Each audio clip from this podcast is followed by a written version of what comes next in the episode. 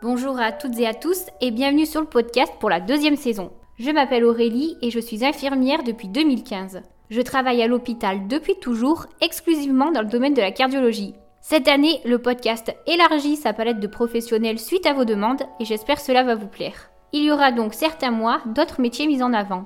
De plus, du contenu supplémentaire sera disponible sur les réseaux et les plateformes d'écoute. Toutefois, les témoignages de patients sont toujours présents. Merci à tous pour votre écoute et je vous laisse avec votre épisode. Dans cette interview, je reçois aujourd'hui Denis, infirmier en santé au travail.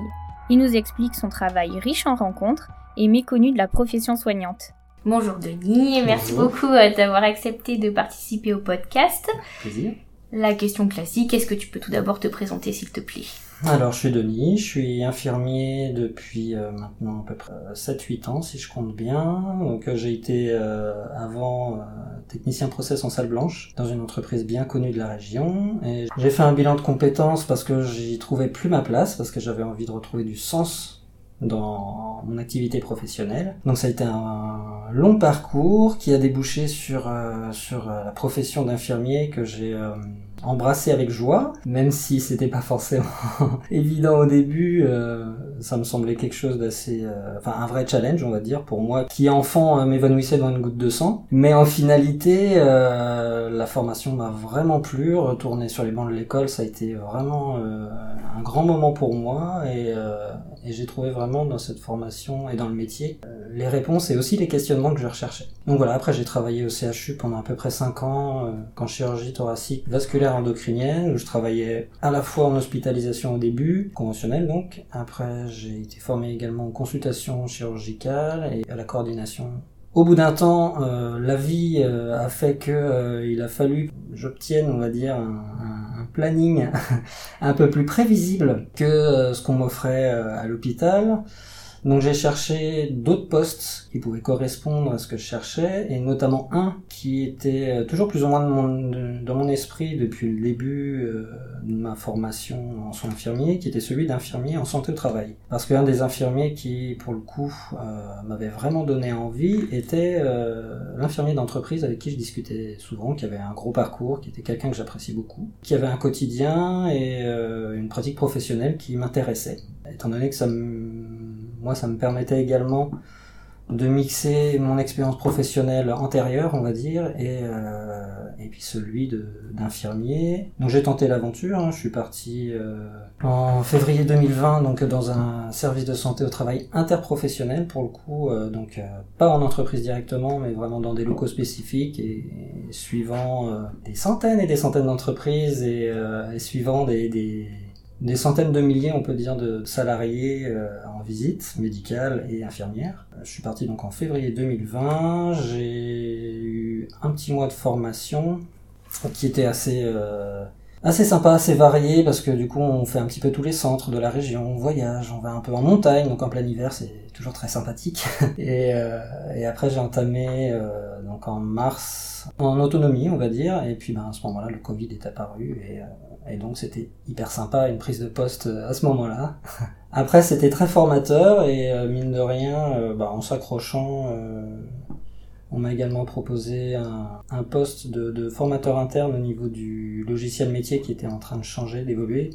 Étant donné que c'était quelque chose que moi j'avais déjà connu à la fois dans ma vie antérieure aux soins infirmiers et également bah, à l'hôpital hein, avec l'arrivée de, de comment des nouveaux logiciels alors je me souviens même plus comment il s'appelle c'est dire si on a fait un coup, une coupure mais euh, du coup c'est quelque chose dont j'avais l'habitude. Donc euh, j'ai rejoint ça ce groupe là avec plaisir. Et du coup j'ai formé plus ou moins un peu toutes les personnes euh, qui sont arrivées les unes après les autres. Ce qui fait de moi une personnalité un peu relais mine de rien dans l'association. Parce que c'est une association hein, qui me met en lien avec tout le monde et qui fait que je suis une des rares personnes à connaître absolument tout le monde dans l'entreprise.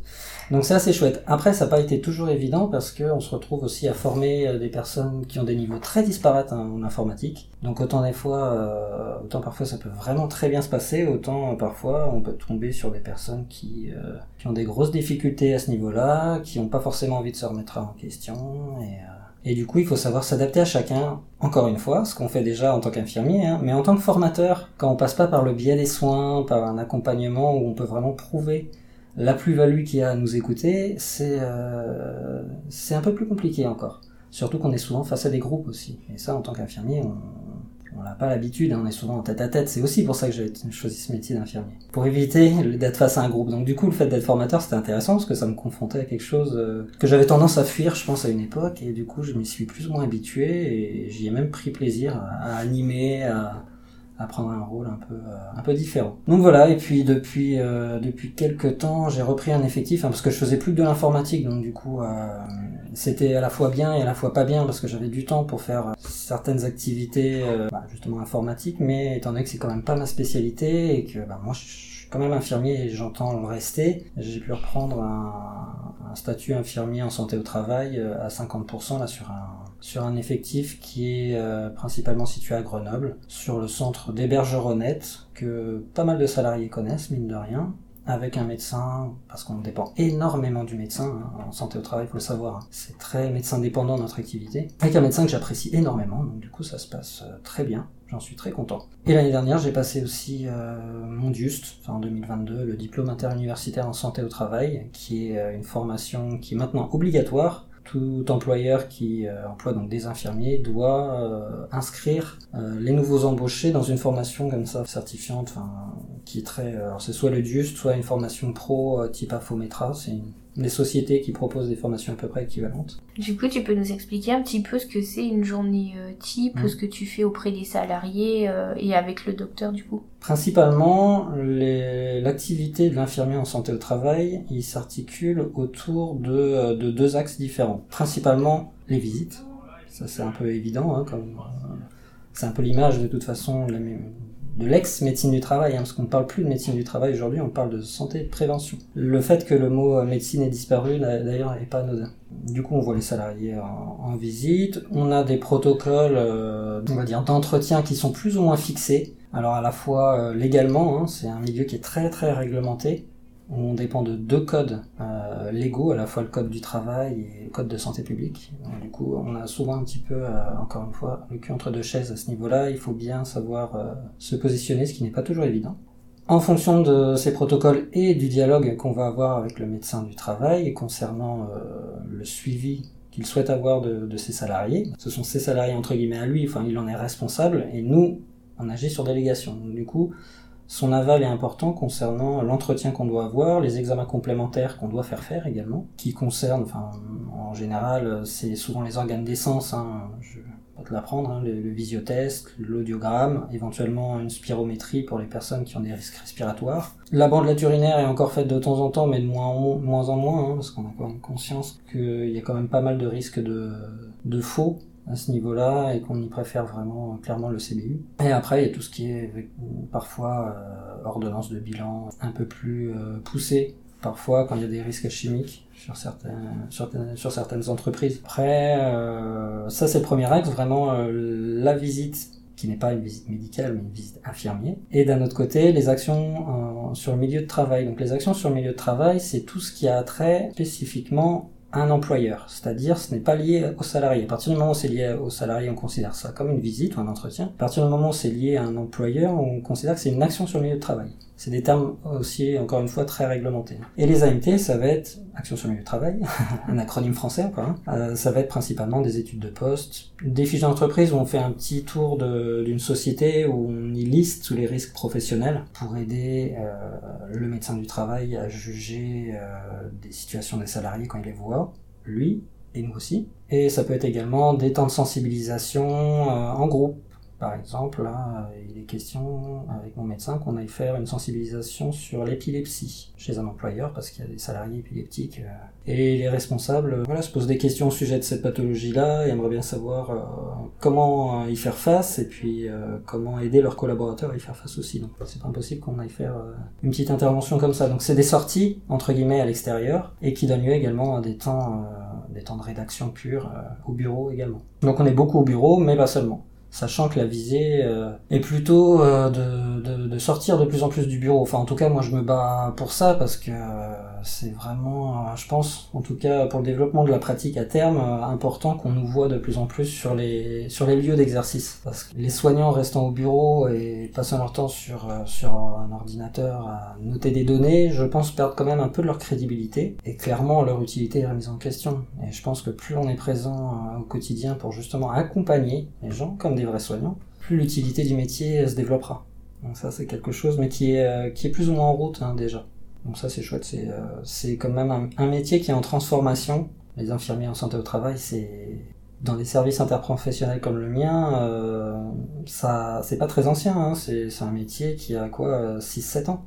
En entreprise, c'est beaucoup plus ancien, mais dans les services interprofessionnels, c'est euh, tout ça, ça a été vraiment fixé par des lois. Et les arrivées des infirmiers n'ont pas toujours été bien vécues par les médecins. D'ailleurs, ça a été compliqué à mettre en place parce qu'ils travaillaient beaucoup tout seuls euh, avec leurs secrétaires, et du coup, ça les a positionnés, euh, on va dire un peu comme des managers, alors que c'est quand même un métier très particulier. Il faut avoir aussi les capacités de le faire, les capacités de bien le faire aussi pour euh, avoir une équipe vraiment euh, qui fonctionne bien, euh, harmonieusement, et puis que personne, que tout le monde y trouve son compte en tout cas. Et, aujourd'hui, c'est un peu plus, ça se fait, ça se fait, ça s'est fait, et ça progresse. je pense que chacun voit un peu plus où se situer, mais c'est vrai qu'entre les médecins et les infirmiers, parfois, la frontière peut être ténue pour une visite, parce que les, types de visites sont vraiment définis légalement. Hein. Il y a des visites purement médicales, et des visites qui peuvent être faites à la fois par l'infirmier et par le médecin. Et pour ce type de visite-là, que l'on voit un infirmier, que l'on voit un médecin, en finalité, ça ne change pas grand-chose. Donc ça, c'est aussi là où nous, les infirmiers, on a toute notre place. Sachant qu'en plus, euh, légalement, donc il y a une loi qui est passée au mois d'août dernier qui euh, nous ouvre euh, pas mal de champs de, possibles au niveau des visites justement médicales pures. C'est-à-dire certains types de, visites, comme des visites de reprise maternité, de reprise maladie particulière, hein, pas toutes, sont ouvertes maintenant aux infirmiers sur protocole. En gros, euh, dans, l'avenir, on sait très bien que euh, les infirmiers prendront de plus en plus de responsabilités dans le suivi euh, de la prévention et de la santé au travail, hein. du fait aussi de la baisse du nombre de médecins de médecine du travail. Hein. Pour avoir fait une petite étude sur le sujet, c'est la spécialisation qui a perdu le plus de, médecins en 10 ans. Hein. C'est plus que les généralistes, plus que toute autre spécialisation. Forcément, euh, les gens ont quand même besoin d'être vus, donc euh, eh ben, les infirmiers ont toute leur place là-dedans, et concrètement, il y, a des, y a des choses à faire. Il faut le faire petit à petit, mais je pense que c'est une façon de pratiquer euh, notre profession qui est en pleine modulation et qui va certainement se transformer dans les années à venir. Donc, en ça, en tout cas, ça peut être vraiment motivant.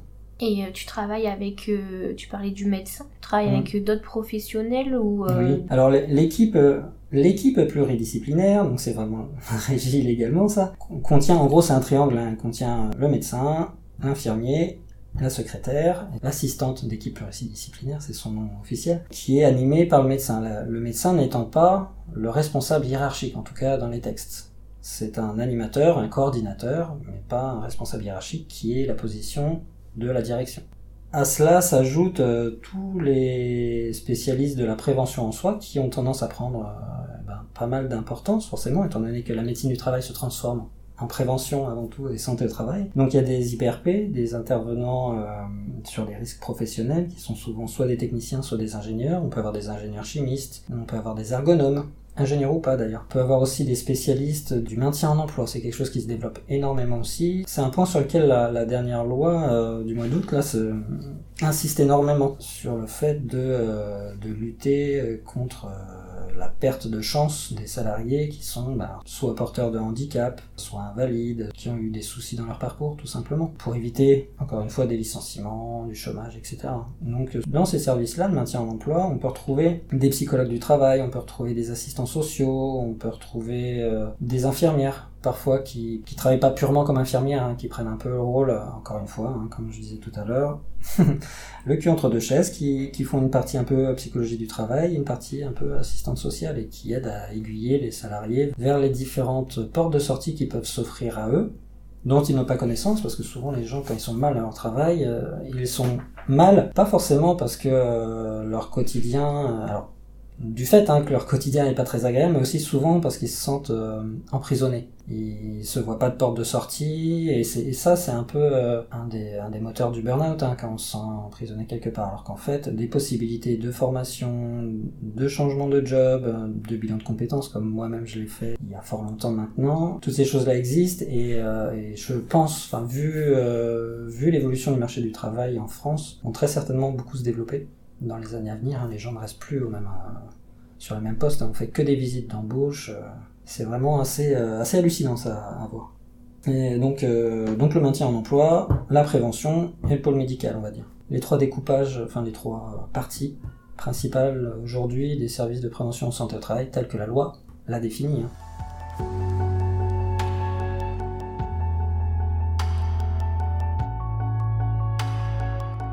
D'autres médecins du travail avec qui j'ai pu travailler dans le passé le constatent bien et, euh, et disent qu'effectivement leur pratique aujourd'hui par rapport à il y a 10 ou voire 20 ou 30 ans pour les plus anciens n'a vraiment rien à voir. La situation euh, se complexifie beaucoup pour les gens euh, sur leur poste que, euh, que le travail devient délétère pour les gens mais pour d'autres raisons. Pas forcément pour les risques professionnels purs mais par rapport à l'ambiance, par rapport à tout ce qui est stress, par rapport à, au vécu qu'ont les gens également dans leur vie personnelle. Parce que ça influe, hein, il faut pas rêver. Quand on dit euh, tu laisses tes problèmes au vestiaire, ça n'est pas possible. c'est un joli langage managérial, mais c'est impossible de faire ça. Je pense que c'est vraiment une évolution sociétale globale. Hein.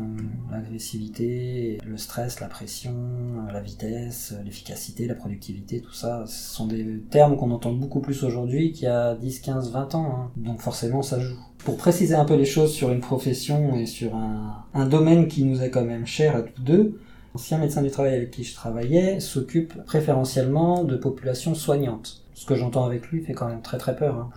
Un système de santé français qui est quand même porté par les gens et les gens qui sont en train de, lâcher prise de plus en plus. Hein.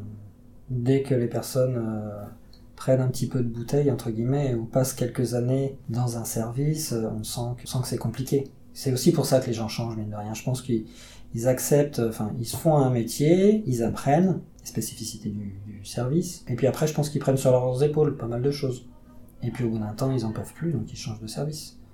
Le poids qu'on peut porter sur les épaules du fait de son travail a une limite. Et mine de rien, les gens changeant de service, on voit bien que le temps qu'ils passent dans chaque service a tendance à diminuer petit à petit. Et que la, limite euh, d'acceptabilité de la souffrance diminue avec le temps. C'est assez inquiétant, hein, on peut dire. Hein. Heureusement, c'est pas, c'est pas comme ça partout. Hein. Je ne pas non plus... Euh, je veux pas non plus indiquer que tout le monde n'a pas envie de se pendre au travail, encore heureux, mais il y a aussi beaucoup de gens, euh, des jeunes notamment, qui entament euh, parfois des, des, jobs. Ça me fait penser à plusieurs entreprises que je suis là, qui ont, qui sont rentrés dans ces entreprises-là sans trop en attendre grand-chose, parfois même comme des simples jobs étudiants, et en fait qui s'y plaisent tellement qu'ils y restent. Quoi. Et on a aussi beaucoup de gens comme ça qui qu'on voit nous en visite infirmière, hein, parce qu'on voit pas les personnes les plus euh, les plus malades en général. On voit beaucoup de personnes qui sont en embauche, beaucoup de jeunes, des personnes qui sont pas, qui ont pu être en souffrance mais qui ne le sont plus et qui du coup vont globalement plutôt bien et sont contents de travailler. Ou alors, s'ils sont pas contents, c'est juste que c'est un job euh, qui est supposé durer un temps et qu'après euh, ils vont filer quoi. Donc voilà, ça c'est aussi, euh, je pense, une évolution assez récente, le fait que les salariés se servent aussi du marché du travail dans leur intérêt pendant un temps le côté un peu jetable, hein, qui est devenu un peu euh, la norme, euh, malheureusement parfois du côté employeur, le devient aussi du côté employé. Forcément. Hein. Et euh, tu parles de, salariés qui sont plus malades, c'est-à-dire, tu peux préciser? Alors, En général, les médecins voient plus de dossiers, on va dire, complexes ou lourds suite à des demandes de visite médicale, parce que tout salarié peut demander une visite médicale au médecin du travail. Il faut juste que ce soit médicalement justifié par quelque chose. Hein. Il faut avoir une pathologie ou autre. On peut pas juste demander à voir le médecin du travail parce que son médecin traitant est en arrêt. Mais euh, effectivement, ils voient bien souvent euh, des personnes qui ont plus de pathologies lourdes, qui sont parfois en invalidité, parfois on peut avoir le cas de personnes qui dialysent, par exemple, qui sont vraiment en insuffisance rénale qui dialyse euh, trois fois par semaine et qui continue à avoir une activité euh, professionnelle malgré tout. et qui malheureusement parfois ben, ont besoin de voir le médecin du travail pour avoir des adaptations de poste, de temps ou euh, d'ergonomie, de, choses comme ça. Des personnes qui peuvent avoir des gros problèmes euh, ostéo-articulaires également. Et puis toutes les personnes qui ont eu des accidents, qui ont eu des arrêts durant plusieurs mois, qui ont là,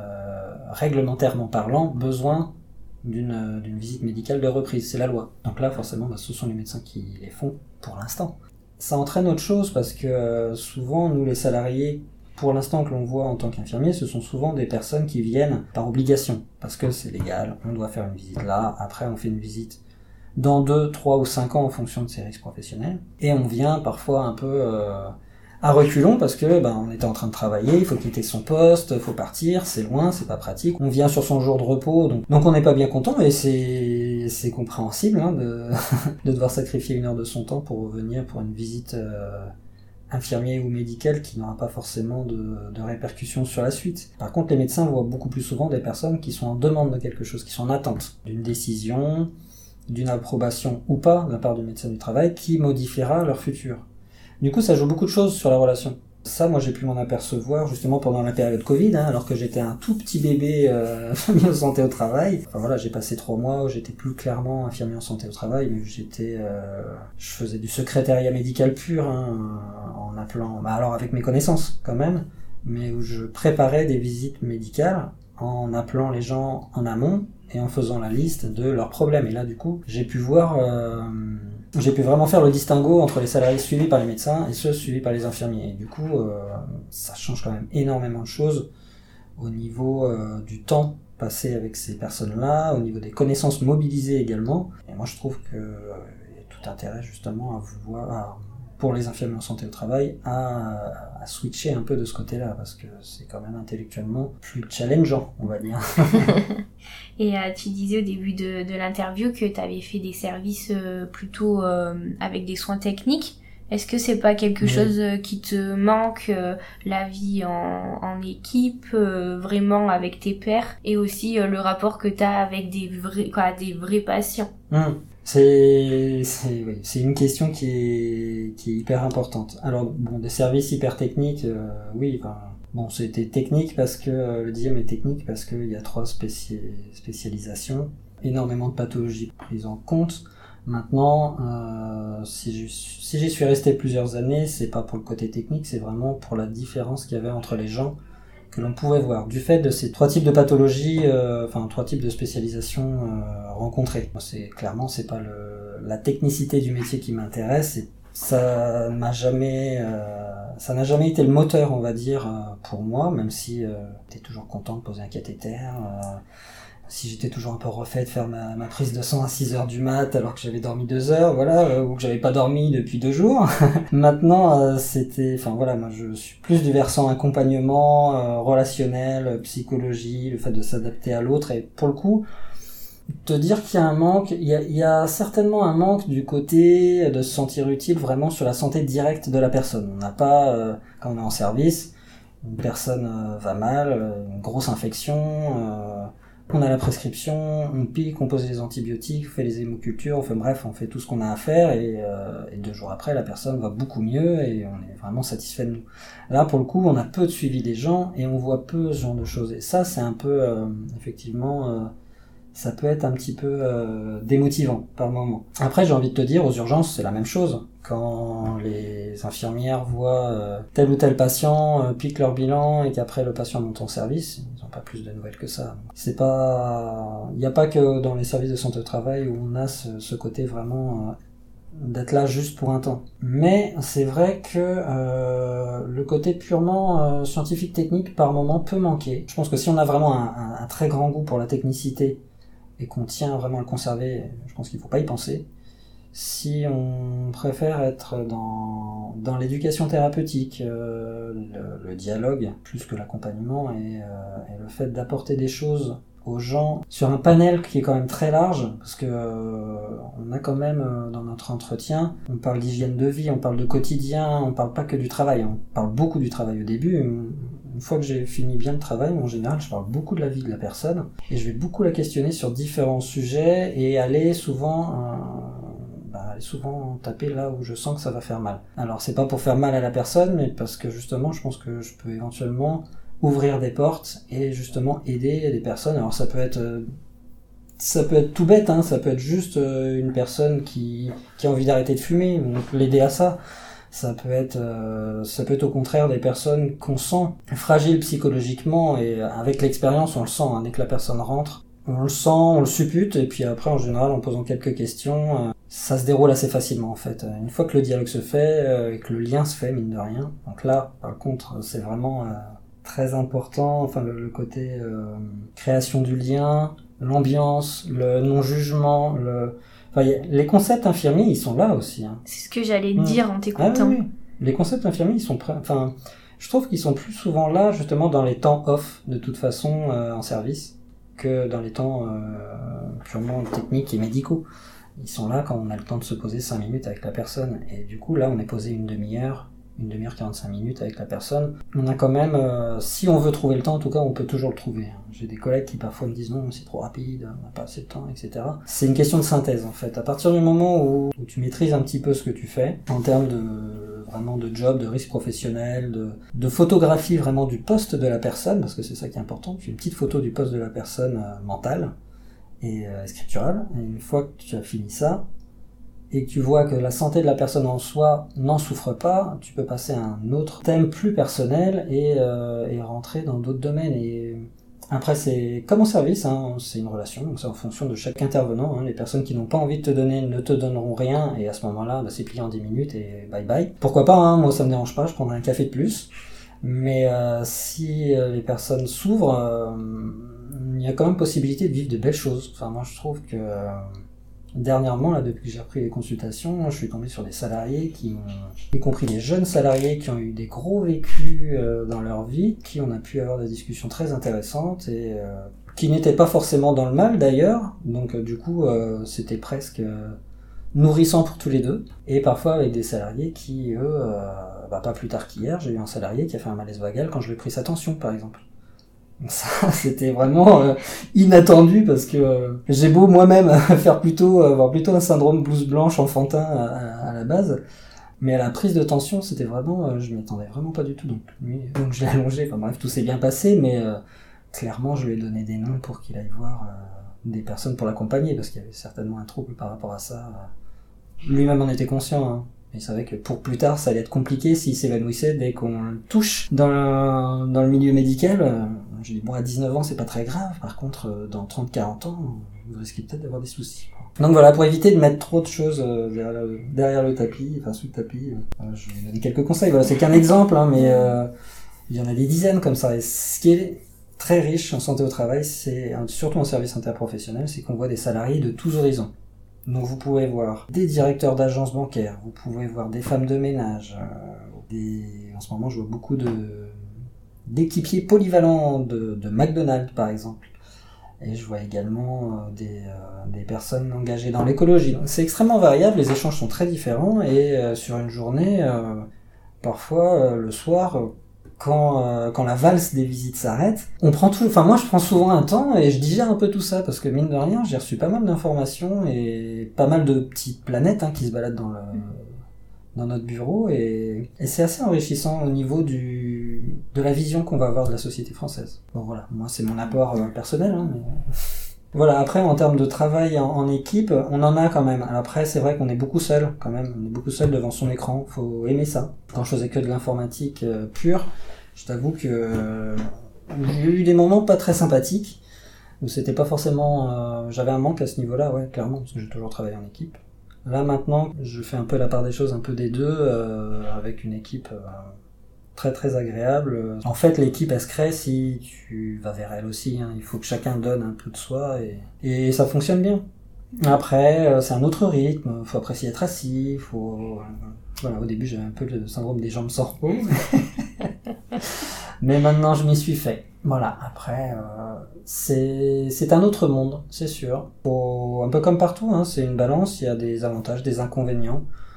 C'est en faisant la part des choses qu'on sait si ce mode d'exercice nous convient ou pas. En tout cas, il a totalement son intérêt, hein, et puis je pense qu'il va vraiment se développer plus tard. Nous, depuis peu, on a une cadre infirmier, justement, parce qu'avant, on était chapeauté par un médecin du travail. C'était pas très bien accepté par, par l'équipe infirmière qui préférait euh, être dirigé par une infirmière comme en service. Donc du coup, on a une cadre qui maintenant s'occupe de nous, qui est très bien. Et euh, c'est vrai que ce que j'aimerais bien, moi, c'est voir avec elle si on pourrait prendre plus souvent des étudiants aussi. Parce que ça fait partie normalement euh, notre rôle, hein, d'accompagner nos pères et de les former, pour voir si ça se fait ou pas. Euh, en tout cas, si des gens sont intéressés, je pense que c'est quelque chose dont j'essaie de parler de plus en plus quand je fais des interventions dans les IFSI, des choses comme ça. Bah, le podcast, il est là aussi pour... Bah, ouais, et si les gens ont besoin d'informations, ont envie de s'intéresser à, ce domaine, et eh ben, il faut pas qu'ils hésitent. Avec plaisir. Et eh ben, super, c'est une belle conclusion. en tout cas, merci beaucoup, David. Avec plaisir.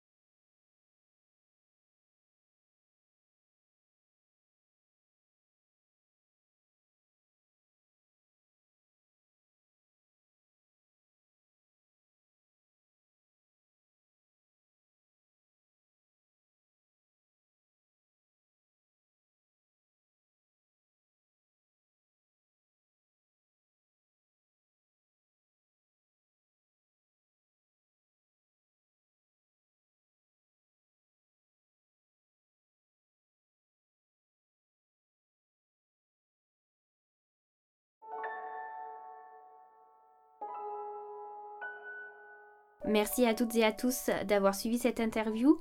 Si elle vous a plu, n'hésitez pas à lui accorder une jolie note sur votre plateforme d'écoute et à y laisser un commentaire. Et nous, nous nous retrouvons très vite pour un nouvel invité. Belle journée